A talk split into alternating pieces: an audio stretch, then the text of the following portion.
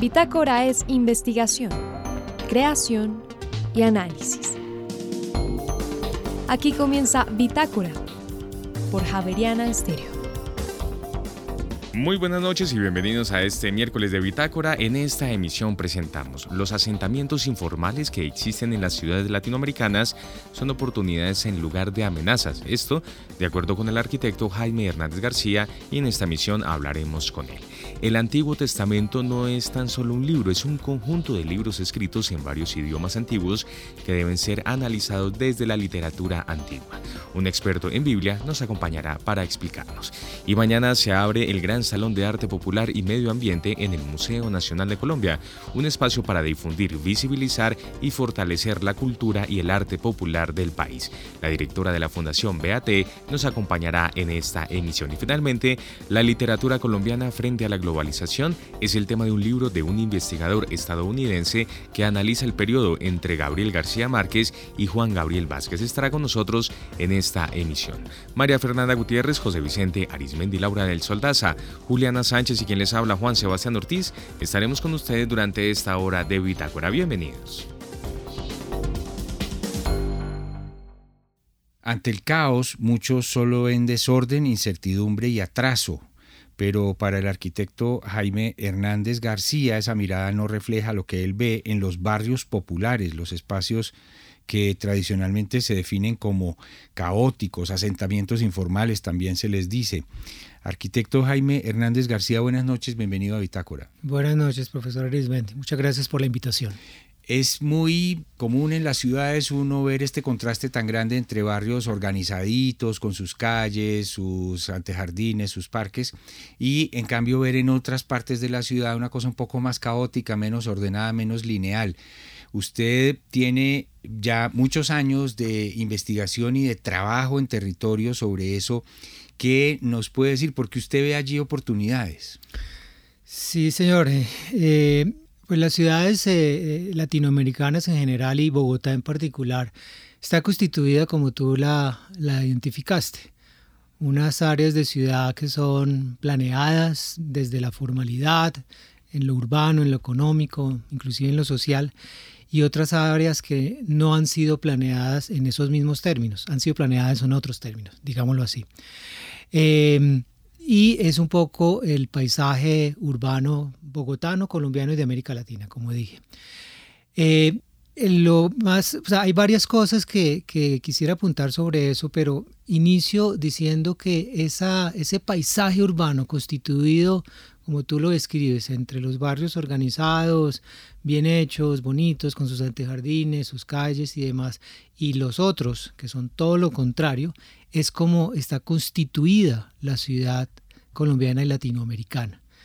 ¿Sí? Eh, tuvo razones históricas, razones económicas, razones sociales, eh, eh, problemas, falta de, presencia estatal, o sea, son muchas, muchas las razones. Pero en este momento, y desde hace 50 años al menos, ¿sí? es como es la ciudad latinoamericana.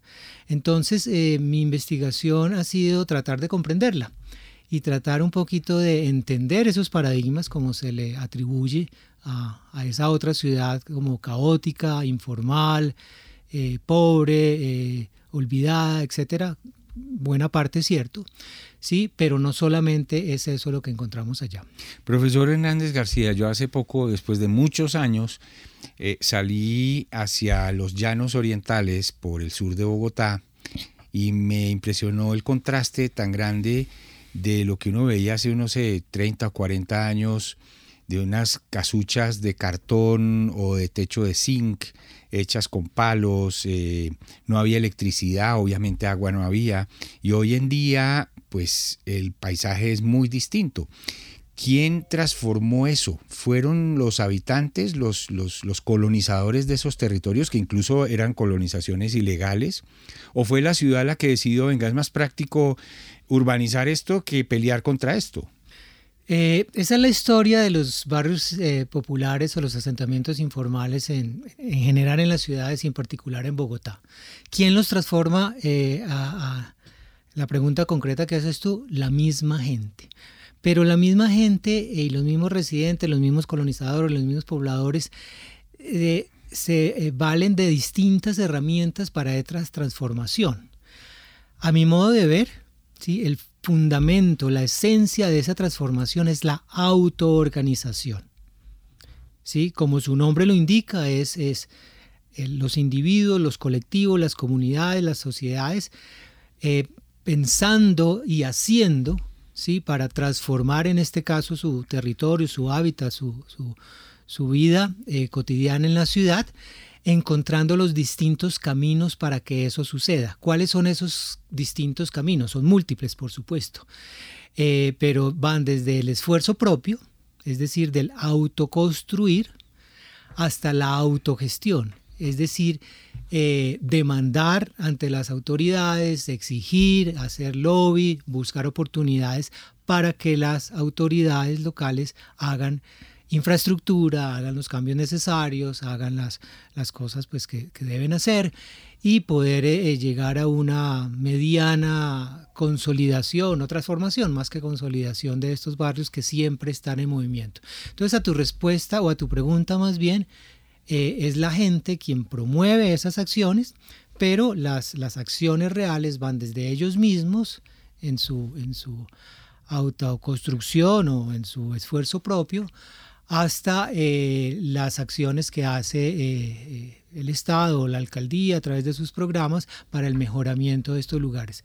Y lo otro a decir a, tu comentario es que estos barrios populares o estos asentamientos informales que inician en muchos casos como ilegales e inclusive pasan muchos años siendo ilegales, ilegales en el, en el uso de la tierra, por supuesto, porque nunca son ilegales Nunca puede decirse que unas personas que, no tienen otras oportunidades y ocupen cierto lugar tengan una vida ilegal. Es la ocupación del suelo la que es ilegal. Empiezan de, esas, de esa forma que tú describiste al comienzo, ¿sí? como, como eh, viviendas temporales, con, con palos, con latas de zinc, eh, con mucha, mucha precariedad, sin servicios públicos y gradualmente se van convirtiendo a lo que tú también describes en tu última salida por el lado de Villavicencio, en barrios consolidados que uno a veces no puede identificar que hayan tenido un origen informal o ilegal. Profesor Hernández García, en la academia, este tipo de temas, ¿cómo se insertan aquí en, la, en, la, en los estudios de arquitectura de la Javeriana? Usted lleva años, sé que ha dirigido investigaciones con estudiantes. ¿Qué tipo de cosas han explorado ustedes? Eh, yo diría que buena, buena parte del espectro de lo que eh, es la, la, la, constitución eh, y las potencialidades de lo que son estos barrios en las ciudades y concretamente en Bogotá. la Facultad de Arquitectura y Diseño asume este tema de, la urbanización informal como estudio, como aprendizaje, como proyecto de, de arquitectura desde hace muchos, muchos años. Eh, inclusive antes de que yo pues, ingresara hace más de 20, eh, eh, con, por, dos razones. Una, por, pues, entiende, entendería yo un poco por la misma misionalidad de la universidad, ¿no? de acercarse un poco a, la, a las problemáticas sociales de nuestro país, pero por otro lado, y más desde la disciplina de, la arquitectura y del urbanismo, porque esa es una realidad innegable. ¿sí? Las ciudades latinoamericanas y Bogotá en particular ha crecido a partir de patrones informales, urbanos y de vivienda en más de un 50%. Es decir, que la mitad de la ciudad de Bogotá, más o menos la mitad de sus habitantes diríamos, han tenido en algún momento de su etapa, de su vida, eh, una, eh, una vida informal, digamos. ¿sí? Actualmente, más o menos el 25% de la ciudad puede decirse que es de carácter informal. Entonces es una realidad innegable, o sea, no, a pesar de que hace 30, 40 años eh, para muchos académicos, pero en especial para la política pública colombiana y bogotana, era algo más o menos invisible, eh, que se ha ido visibilizando a, lo largo de los años, pero aún hoy eh, sigue siendo un, tema de cierta manera escondido, olvidado, no tan, no tan explícito como a veces uno quisiera pensar. Eh, entonces, en la Facultad de Arquitectura y Diseño en general, en la Universidad eh, Javeriana, igual también hay que decirlo en otras universidades, desde distintos ámbitos, desde distintas dimensiones, se ha estudiado el tema, desde lo ambiental, desde lo social, por supuesto, desde lo económico, ¿sí? Eh, desde lo artístico, inclusive, desde lo tecnológico, y en la facultad y en la carrera de arquitectura, pues de, lo urbano. Entonces han sido múltiples las visiones eh, y seguimos pues explorando y, y, entendiendo estos barrios. Pero me pregunto si el papel de los arquitectos es solamente ir, observar, estudiar, sacar conclusiones o a veces intervienen y hacen caer en cuenta a la gente, porque claro, hay una disciplina y hay unos conocimientos muy antiguos de la arquitectura que a veces no son ni muy costosos de implementar y, a lo mejor son bien recibidos en, eso, en ese tipo de barrios. sí, sí, por supuesto, por supuesto. No es solamente ir a, explorar, mirar Y, contemplar y, e irse, es hacer propuestas. Sí, esa, esa generar eh, conciencia, como dices tú, esa compartir conocimientos, porque hay algo también importante eh, y es que eh, no solamente los arquitectos y los urbanistas, en general los profesionales van a estos lugares a enseñar o a proponer cosas, sino a aprender muy particularmente en el ámbito de la arquitectura y de los estudios urbanos, buena parte, diríamos, del éxito de las propuestas que los profesionales hacen y que, la, que el sector público también hace, puede hacer, ¿sí? es entender la situación y es que las intervenciones sean acordes ¿sí? a la situación social, cultural, económica y de lo que la gente desea, quiere y puede. Entonces, sí, eh, efectivamente, desde hace mucho, mucho tiempo y desde que se, desde estos estudios eh, que en los que he participado, algunos que he dirigido, eh, muchos en que he colaborado, sí, eh, desde, desde la facultad no es solamente observar, sino poder hacer propuestas y poder trabajar con la gente. Creo que ese es factor determinante. Arquitecto Jaime Hernández García lleva años viendo en los asentamientos informales de las ciudades, sobre todo en Bogotá, oportunidades para la ciudad. Muchas gracias por acompañarnos esta noche en Bitácora. Bienvenido siempre. Un placer, muchas gracias por la invitación. Feliz noche.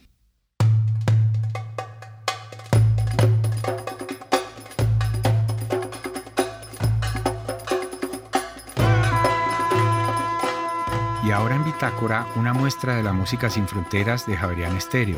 País Turquía. Intérprete Istanbul Oriental Ensemble. Canción Roman 2. Ya regresamos.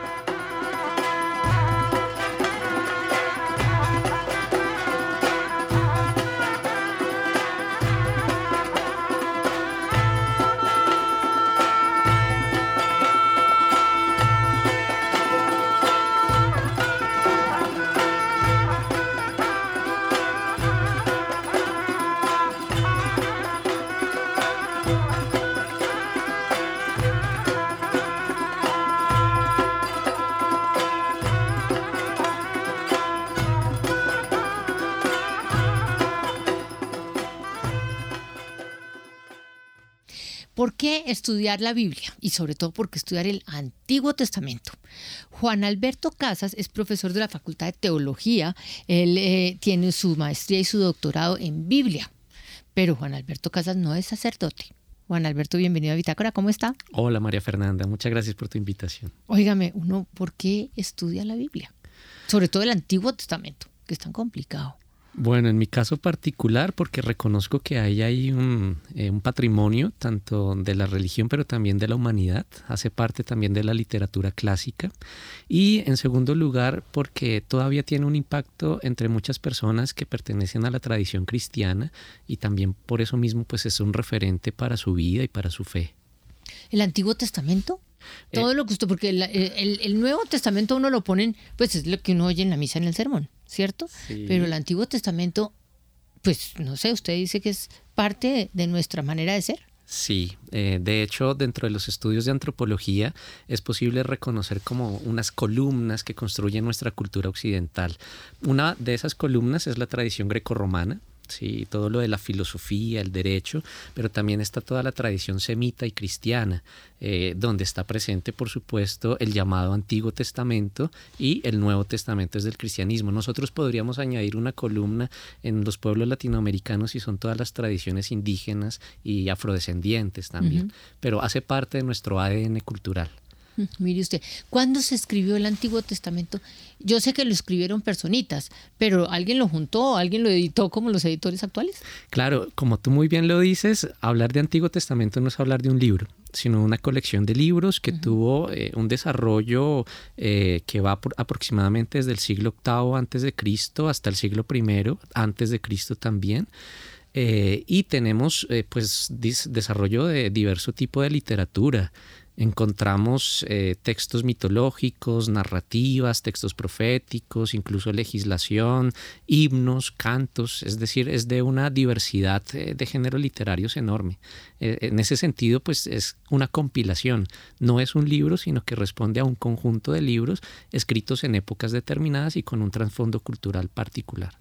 Pero en qué idioma se escribe, cómo se hace para, en esa época no había imprentas, no había nada de esto para mantener una, ese libro como tan o ese grupo de libros. Sí, la lengua más, eh, pues, más antigua en la que se escribe este conjunto de textos es el hebreo, eh, de origen fenicio. Como la mayoría pues, de, nuestros alfabetos. Y eh, vamos a encontrar también desarrollos a partir eh, del siglo III antes de Cristo, como es el griego, y eh, a partir del siglo III después de Cristo vamos a encontrar textos escritos en arameo, ¿sí? que se van a llamar los targumín. ¿Sí? De ahí se, uno escucha hablar del Targum, del Antiguo, del Antiguo Testamento, que recoge todas estas tradiciones. Eh, ¿En qué medios escribieron? Principalmente los que existen en la antigüedad, como el papiro, que, es de origen vegetal, y eh, a partir del siglo I antes de Cristo tenemos que se empiezan a plasmar en un nuevo formato que es el pergamino. Ese pergamino empieza a ser cocido unas hojas tras otras, cosidas por el lomo, y empieza a llamarse el códice, que es como el antecesor de nuestro actual libro. Sí, que ya eh, tiene su forma particular a partir del siglo XV con la imprenta de Gutenberg. Óigame, eh, pero son varios libros, no es uno, sino son varios libros.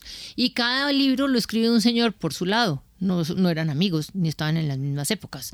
Eh, ¿Cómo hace uno para recogerlos y considerar que todos forman parte de un mismo grupo de libros? Bueno, aquí hay varias precisiones que hacer que incluso se piensa o se pensaba en algún momento que tenían un único autor, eh, pero hoy en día sabemos que incluso un libro tiene varias etapas en la redacción.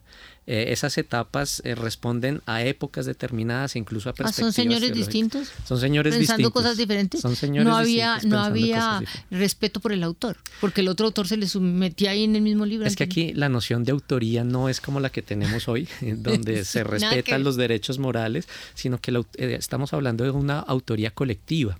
¿sí? Por ejemplo, hasta hace unos pocos años relativamente, incluso hay personas que todavía lo creen, se asignaba, por ejemplo, a Moisés como el autor de los primeros cinco libros del Antiguo Testamento, del Génesis al Deuteronomio.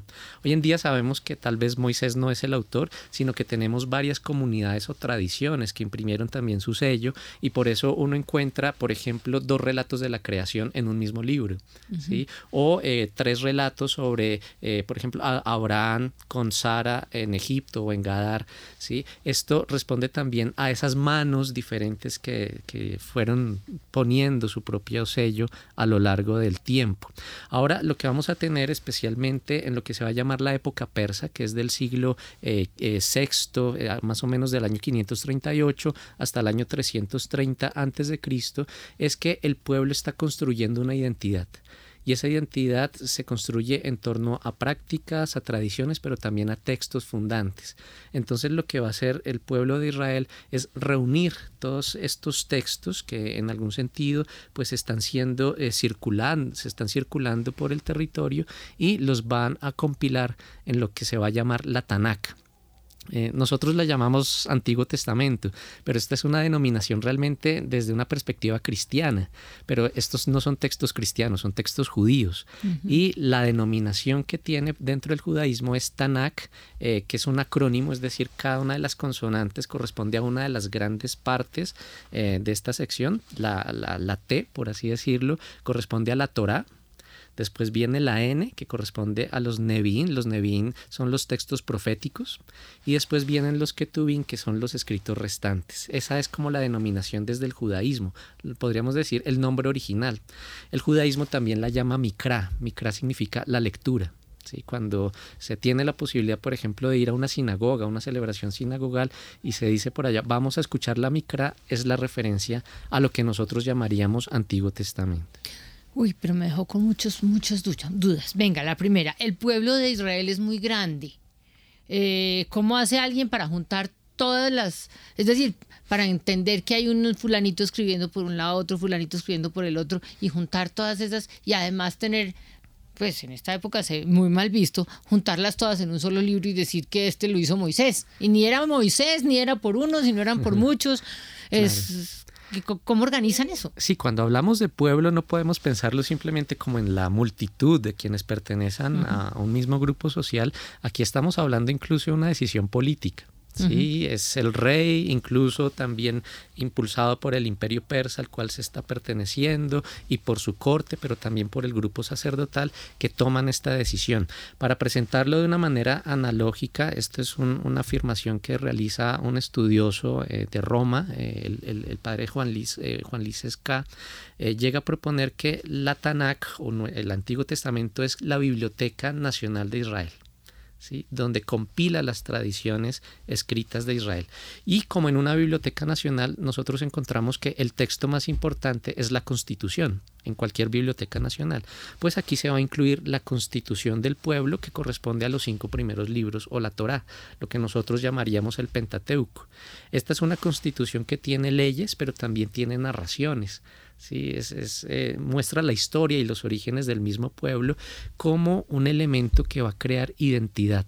¿sí? En, el pueblo de Israel en la antigüedad es realmente pequeño. ¿Sí? Y si lo miramos en el entorno de los grandes imperios que tiene alrededor, como Egipto, como Babilonia, como Asiria o Persia, pues se pierde en, en, esa, en, esa, en ese conjunto de grandes pueblos. Pues aquí quiere de alguna manera mostrar algo que lo diferencia. ¿Sí? algo que lo identifica. Y esto que lo va a identificar es precisamente la Torah o, la Tanakh, el Antiguo, el Antiguo Testamento como tal. ¿Cuántos libros tiene? Porque usted me ha hablado de los cinco primeros y los cuántos son después. Depende. Depende ¿De, la tradición religiosa de la cual estemos hablando. Por ejemplo, para el catolicismo tiene 46, según el protestantismo tiene 39 y desde el mundo judío en el que surge tiene 24. Entonces depende de la organización, depende también de eh, la tradición religiosa a la cual pertenezca. Por ejemplo, porque tiene 46 en el catolicismo y 39 en el protestantismo, porque hay unos libros eh, que el protestantismo no reconoce como inspirados, como parte del canon, y el catolicismo sí, que se llaman los, escritos de, de tradición deuterocanónica para los católicos o apócrifos para los protestantes. Entonces depende de la tradición eh, el número eh, de textos que van a ser considerados dentro de esta. Mire, es un libro hecho por en el judaísmo, me dice usted. ¿Y por qué el catolicismo lo, lo, agarra? Claro, bueno, porque el catolicismo y el cristianismo en general eh, tiene su origen en Jesús de Nazaret y Jesús es judío. Eh, y lo que encontramos, por ejemplo, en los evangelios, que ya hace parte de los escritos cristianos, es que Jesús todo el tiempo se está remitiendo a las tradiciones del Antiguo Testamento para leer su, su acontecer diario. ¿sí? Entonces, si le quitamos el Antiguo Testamento a la misión y al mensaje de Jesús, difícilmente lo podemos entender. ¿sí? Entonces, lo que va a hacer el cristianismo es adoptar una literatura que no es propia, ¿sí? Eh, por su origen, pero la, la, va a adoptar como criterio de interpretación del centro del cristianismo, que es el mismo Jesús. Esa es la razón. Uy, qué cosa tan complicada. ¿Cuánto? El, el, eh, ¿Hasta dónde al, al, al, al, catolicismo, es decir, hasta dónde el Antiguo Testamento forma parte de la religión actual? Forma eh, parte en el sentido de que es integral desde el, desde el punto de vista de que asume una, un horizonte cultural para entender lo que está pasando.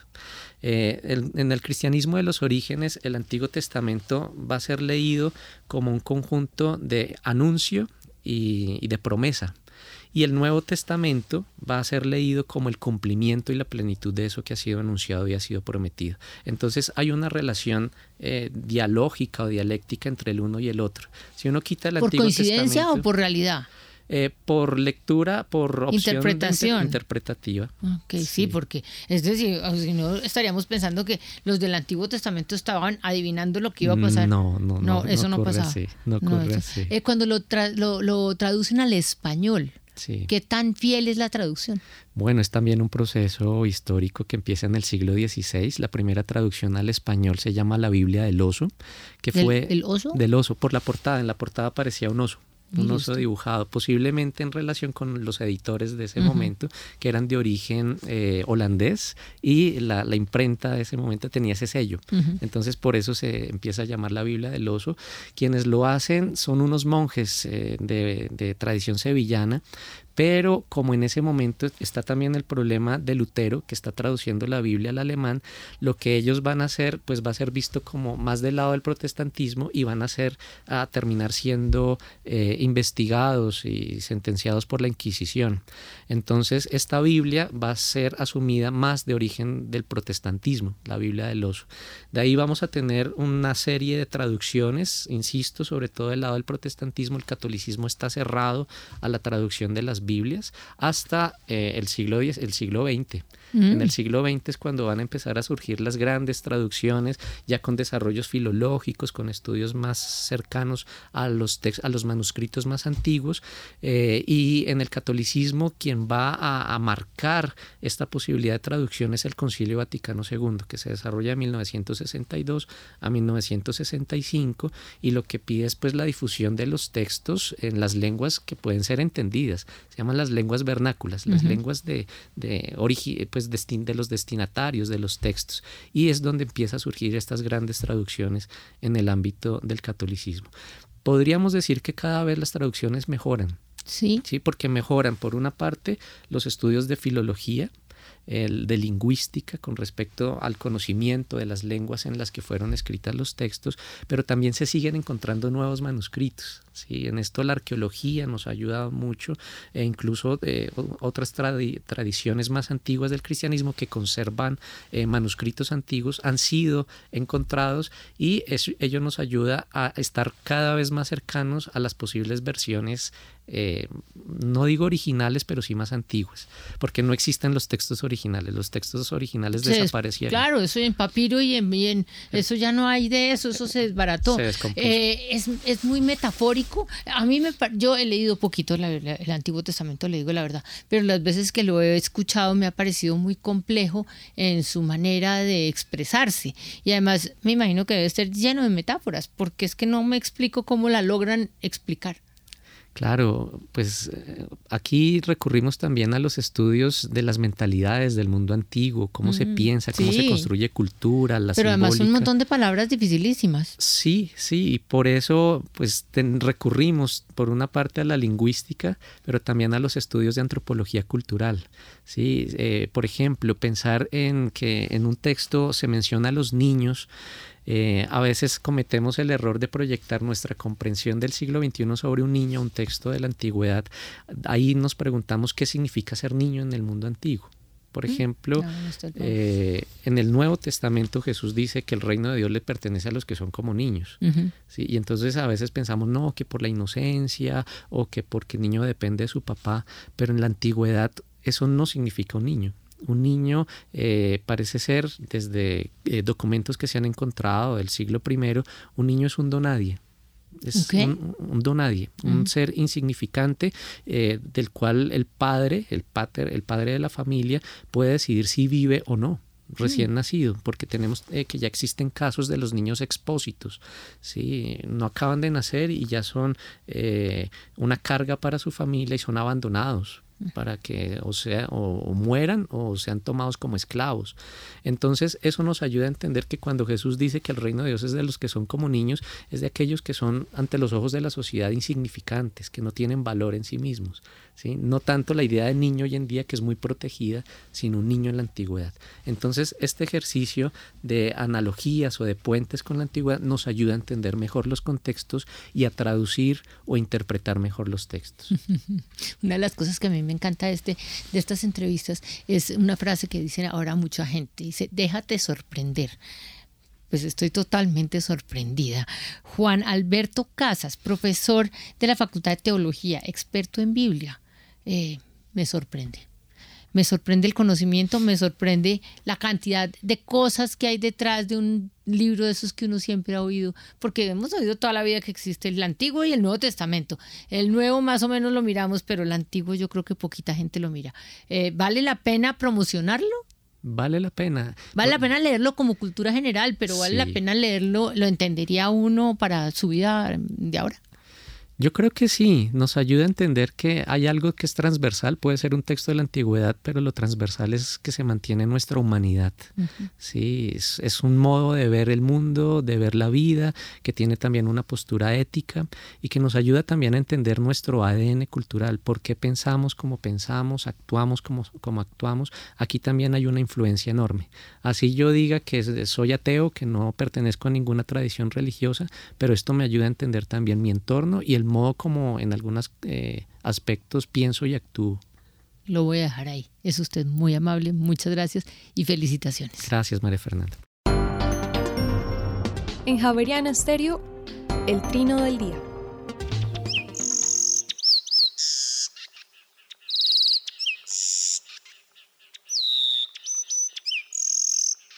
Este es el trino del cucarachero sabanero que pese a su nombre se distribuye desde Canadá hasta Tierra del Fuego y hasta en las islas del Atlántico Sur.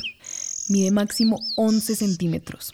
Es de color pardo con el dorso estriado y las alas barradas. Tiene una corona negra rayada de blanco.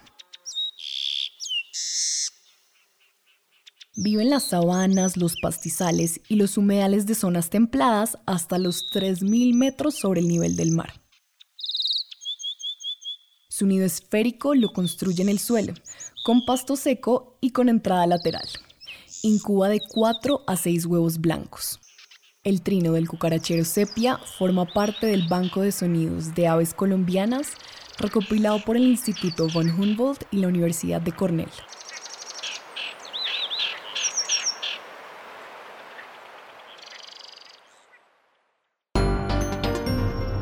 En Javeriana Stereo la historia de una palabra. ¿De dónde viene la palabra amoníaco? Pues viene del famoso dios Amón, en uno de cuyos templos se confirmó a Alejandro Magno como faraón de Egipto. El amoníaco es un gas que se obtiene de una goma resinosa medicinal, que en la antigüedad provenía del país africano de Libia, donde se hallaba el templo más famoso del dios Amón. Amoníaco es, entonces, algo que viene del país de Amón.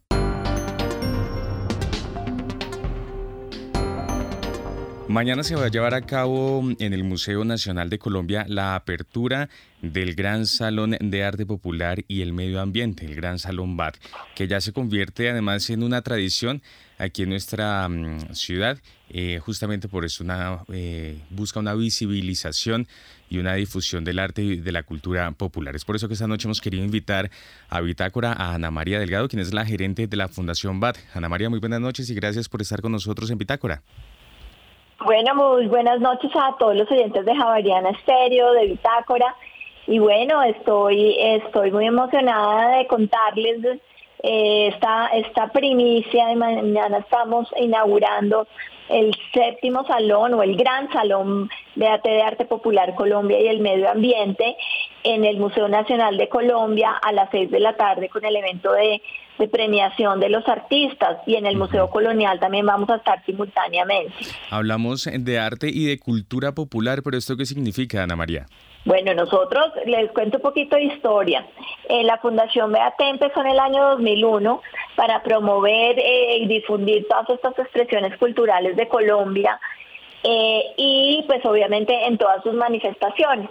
Y uno de los proyectos más importantes que tiene la fundación es el Salón de Arte Popular, que inició en el año 2004 y pues empezamos sin saber y sin conocer qué cantidad de artistas populares, artistas empíricos en artes plásticas existían en Colombia, porque pues no se habían identificado. Claramente Artesanías de Colombia ha hecho un trabajo muy, muy juicioso, detallado de los artesanos, pero nosotros queríamos como este arte empírico en todas las técnicas, no solamente técnicas tradicionales, entonces empezamos a, buscar y con los grandes aliados que hemos tenido desde el principio, como el Ministerio de Cultura, la Conferencia Episcopal, bueno, una cantidad de aliados interesantísimos, nos ayudaron a buscar en todo Colombia a estos artistas maravillosos que tenían como esa necesidad de darse a conocer, de dar a conocer su talento, pero así había sido imposible. Muchos de ellos nos contaban, me presentaba a salones nacionales, no me reciben,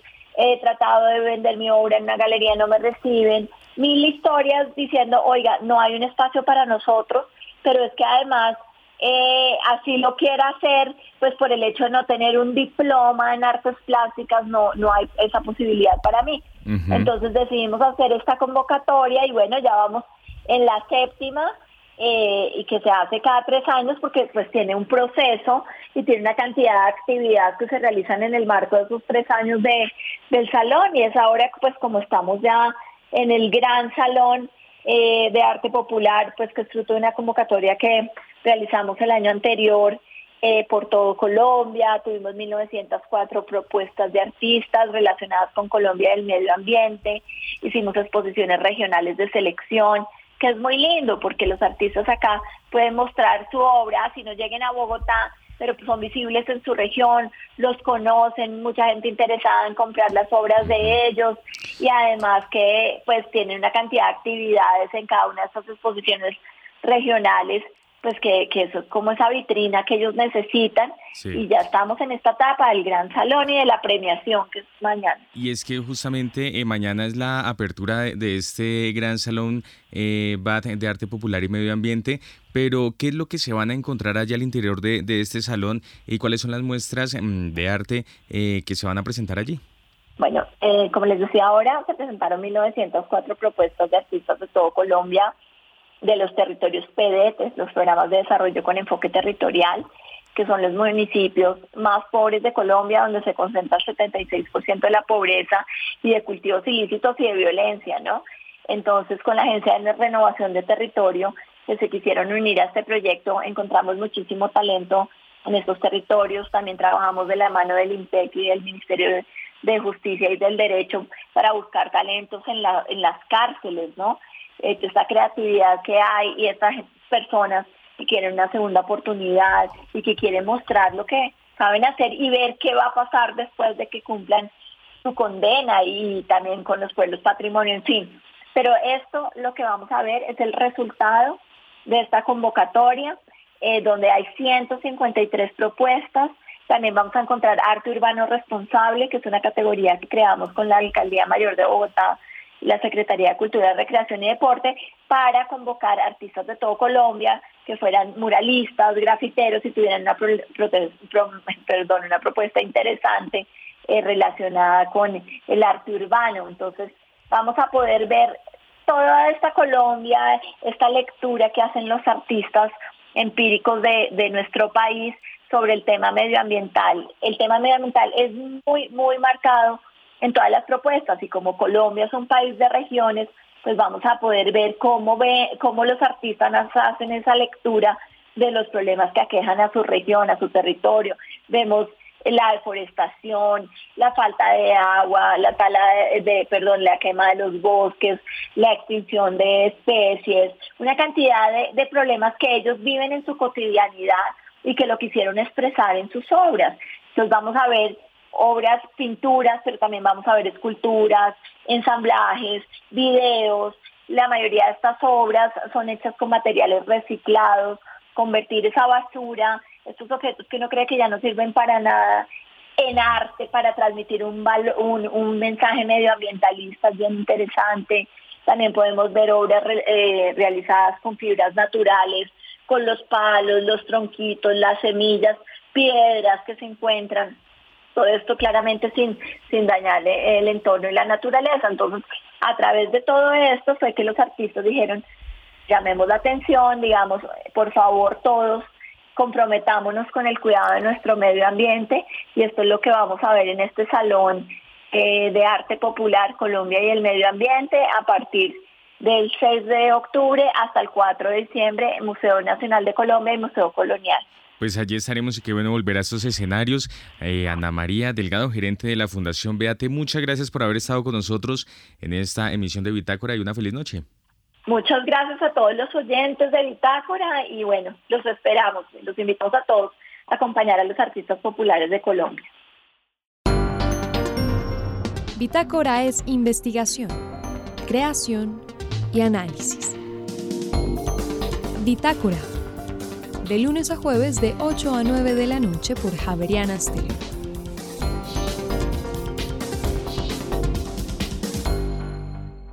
Brantley Nicholson es un profesor de español y estudios latinoamericanos en el Georgia College en Milledgeville, en Estados Unidos, y está en la Universidad Javeriana para una serie de actividades académicas. Él es autor de un libro sobre la inserción de Colombia en la globalización a través de la literatura, desde García Márquez hasta Juan Gabriel Vázquez. Profesor Nicholson, buenas noches, bienvenido a Bitácora. Buenas noches, José, un gusto en estar acá. ¿Cómo delimitó usted temáticamente su libro? Usted decidió arrancar con García Márquez y de alguna manera no terminar, pero sí delimitar con eh, Juan Gabriel eh, Vázquez. ¿Por qué esos dos autores? Es así. Bueno, es que realmente cuando empecé el libro no quería hablar sobre García Márquez porque ¿qué puedo agregar yo al discurso sobre García Márquez? Es que todo lo que se podría escribir sobre García Márquez ya se ha dicho o al menos eso es lo que yo pensaba. Pero realmente cuando empecé a enfocar en el tema de la globalización, que es como el hilo del libro, yo vi que quizás ese es un espacio que no se ha explorado o no se ha explorado mucho sobre García Márquez. Así que yo pensaba que también sería bueno empezar con no solamente un autor hito de los eh, que han tenido novelas que han vendido millones y millones, como García Márquez, sino también terminar el libro con como una nueva estrella eh, literaria colombiana en Juan Gabriel Vázquez. Claramente él no está al nivel de Gabo, ¿no? pero ¿quién va a ser al nivel de Gabo? Pero si estamos hablando eh, sobre un autor colombiano que está en circulación eh, mundial, está ganando premios internacionales, se, se ha traducido mucho y está leyendo en todo el mundo. Juan Gabriel Vázquez es un claro ejemplo y quizás el ejemplo más fuerte desde Gabo. Así es. Eh, eh, profesor, uno diría mm, García Márquez ¿qué tiene que ver con la globalización? El que quiera la respuesta larga debe leer el libro, pero ¿qué nos puede decir aquí en radio? Sí, bueno, si, si quieren la, respuesta larga, lo digo de una manera un poco más elocuente a través de 100 páginas.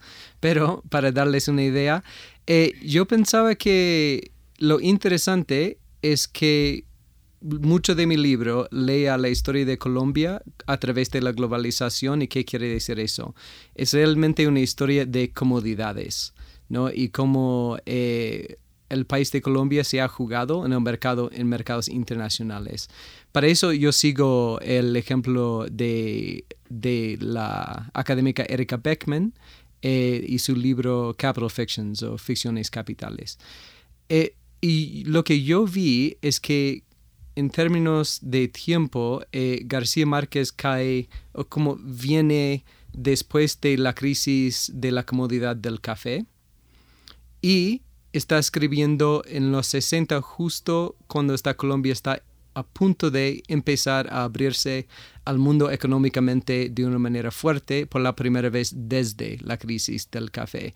Así que yo quería ver si él tenía como intuir algo como artista o si había algo ahí eh, en su libro y yo pienso que sí. Lo que yo veo solo para, para decirlo en un par de palabras, eh, yo creo que la estructura de la novela en sí lo que tiene es como un maximalismo que se contrasta con como una estabilidad recurrente. ¿Qué quiere decir eso? No tengo que decirles a, los eh, oyentes aquí que es una novela, Sin años de soledad es una novela con muchísimos personajes, es neobarroco, hay muchas narrativas, pero también sigue insistiendo en la primera línea de la novela, lo repite una y otra vez. Así que mi teoría es que estructuralmente eso muestra como el contraste entre este maximalismo expansivo y una como insularidad estable. Y yo creo que podríamos leer la historia económica eh, de Colombia así. Claro, de aquellas materias primas, eh, especialmente el café, que fue tan importante en el siglo XX, pero después nos abrimos. el, el, el capítulo en el que usted habla sobre García Márquez, lo traduzco, dice Gabo contra el mundo, Gabriel García Márquez y las poéticas de la globalización temprana. ¿Por qué García Márquez contra el mundo? Es eso, es que realmente si lees la novela Sin de soledad es difícil. Se puede sacar lo que sea de una novela tan densa, tan rica, con tanta narrativa, pero yo, yo creo que al máximo es ambivalente García Márquez eh, frente a la globalización y muestra como muchos personajes cuando sí abren al mundo o en momentos en que entra el mundo termina mal de la misma manera es que hay una enfática insularidad en el libro que también siempre termina mal. Así yo creo que lo que nos está mostrando es que hay que encontrar cierto balance entre los dos. Claro, insularidad o aislamiento. Sí. Y yo recuerdo que hay un pasaje de, de Cien años de soledad en la que él relata eh, cómo se vivió en Macondo, este mundo obviamente imaginario, pero tan, tan eh, real al mismo tiempo la llegada del ferrocarril y del mm. cine y del radio y incluso del primer entre comillas gringo que encontró el banano y dijo esto hay que hay, volverle una industria y de ahí se mete en, en, el tema de las bananeras. De alguna manera García Márquez registra esa como modernización que sería como otro nombre de la globalización en la época de pronto. Totalmente. Eh, bueno, hay diferentes momentos en que los personajes llegan a Macondo y piensan que han llegado a paraíso, ¿no? Y que tienen un mapa para la civilización, que eso va a ser el futuro. Y eso en sí realmente también tiene resonancias de la historia colombiana. Eh, Simón Bolívar decía cosas parecidas en Carta de Jamaica. Él hablaba del pequeño género humano. Eso no solo va, va a ser una, un Colombia independiente, es que lo que Gran Colombia va a representar es como una nueva forma de humanidad. Así que creo que García Márquez está jugando eso. Pero sí hay varios momentos en que eh, estéticas, eh, modos llegan a Macondo desde el extranjero y piensan que han llegado. ¿no? No solo los que vienen desde el extranjero, sino los de Macondo que están recibiendo eso desde afuera, piensan que la situación va a estar perfecta, pero ¿qué pasa? Decae, nunca funciona exactamente. Y quizás esa es la historia del mundo y de la humanidad. Hasta ahora estamos en Bitácora conversando con el profesor Brantley Nicholson del eh, Georgia College en Middle Beach. Espero haberlo dicho esta Middle... Milledgeville. Milledgeville. muy difícil. Sí, es muy difícil. de Milledgeville. Él es profesor de español y estudios latinoamericanos allí en esa universidad norteamericana a raíz de un libro en el que, mm, digamos, habla sobre la literatura colombiana de cara a la globalización. Eh, profesor, hoy en día llevamos ya unos años post García Márquez en el que una de las palabras clave es la narconovela, ¿no? Es decir, lo que nos dejó toda esta vorágine del narcotráfico sigue vivo en la literatura. Usted también estudió eso. Sí, eh, lo que yo intenté hacer eso con eso es no simplemente hablar de la narconovela o la narcoliteratura que está muy de moda hoy en día. Eh, igual hasta en Netflix en Estados Unidos eh, se ve mucho de eso. pero yo quería situarlo históricamente en la trayectoria, trayectoria narrativa colombiana. Y para eso yo eh, investigué, empecé con la novela de la violencia. si nosotros pensamos que hay dos momentos, suma, bueno, hay más de eso, pero en el siglo XX, dos momentos sumamente violentos, en Colombia es un momento de la violencia y después eh, los 90, en, en los momentos de, de alto narcotráfico. Así que yo quería mostrar que había como resonancias parecidas también en términos de responder narrativamente. Y si creemos a Aristóteles, lo que estamos haciendo, intentamos hacer, o los autores están intentando hacer con la narrativa cuando tocan los temas de violencia, por ejemplo, es que están buscando un catarsis colectivo, quieren como trabajar por estos como momentos traumáticos. Así que yo vi eh, estéticas paralelas con la novela de la violencia y también lo tracé uh, por la novela urbana.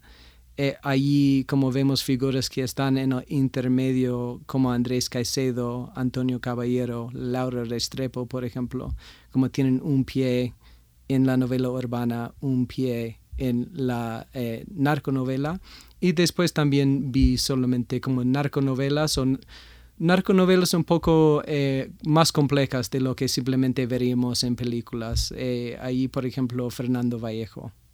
Claro. Pues profesor, alucinante. Esto que usted nos dice, em, quiero tratar de traducirlo, es em, a términos un poco más simples, la catarsis es como esa búsqueda de alivio a través del relato, de hablar de las cosas, ¿no? Eso. En la vida real uno dice, hable de eso para que, para que se alivie. Eso. Y entonces la literatura estaría cumpliendo esa función. Pues profesor, me quedo asombrado de su conocimiento de la literatura colombiana, de su buen español, Brantley Nicholson. Muchas gracias por acompañarnos esta noche en Bitácora. Bienvenido siempre. Muy amable, muchas gracias José. Y antes de finalizar esta emisión de Bitácora, les tenemos tres recomendaciones culturales para que ustedes se programen con nosotros durante la jornada de mañana. Iniciamos nuestra agenda cultural a las 12 del mediodía en la bahía de Jorge Eliezer Gaitán, en donde se realizará un concierto de la banda Filarmónica Juvenil. Esta es una agrupación creada en el año 2014 con el propósito de brindar un importante espacio artístico y cultural. Está conformada por 40 músicos entre los 18 y los 27 años bajo la dirección del maestro Jorge Andrés Arbelas mañana a las 12 del mediodía en la Bahía del Teatro Jorge Eliezer Gaitán. De igual forma se realizará el conversatorio Lecturas de Ficción Futuros Pasados. En este espacio se revisarán algunos referentes literarios que construyeron la visión del futuro de los habitantes del siglo pasado. También se repasarán sus errores, aciertos y de dónde venían los referentes estéticos que se plasmaban en el futuro. Mañana a las 5 de la tarde en la Biblioteca Pública Julio Mario Santo Domingo. Y finalmente sobre las 6 de la tarde se realizará el club virtual podcast El Guión Radiofónico Primera Sesión, esto a cargo de Víctor Manuel Uribe.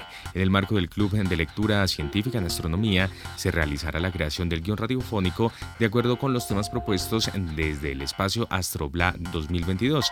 También se conocerá la importancia de una entrevista para la realización de un guion y algunas preguntas que se pueden formular. El encuentro será virtual a las 6 de la tarde y para mayor información puede escribir a astrobla arroba banrep.gov.co, astrobla arroba banrep.gov.co.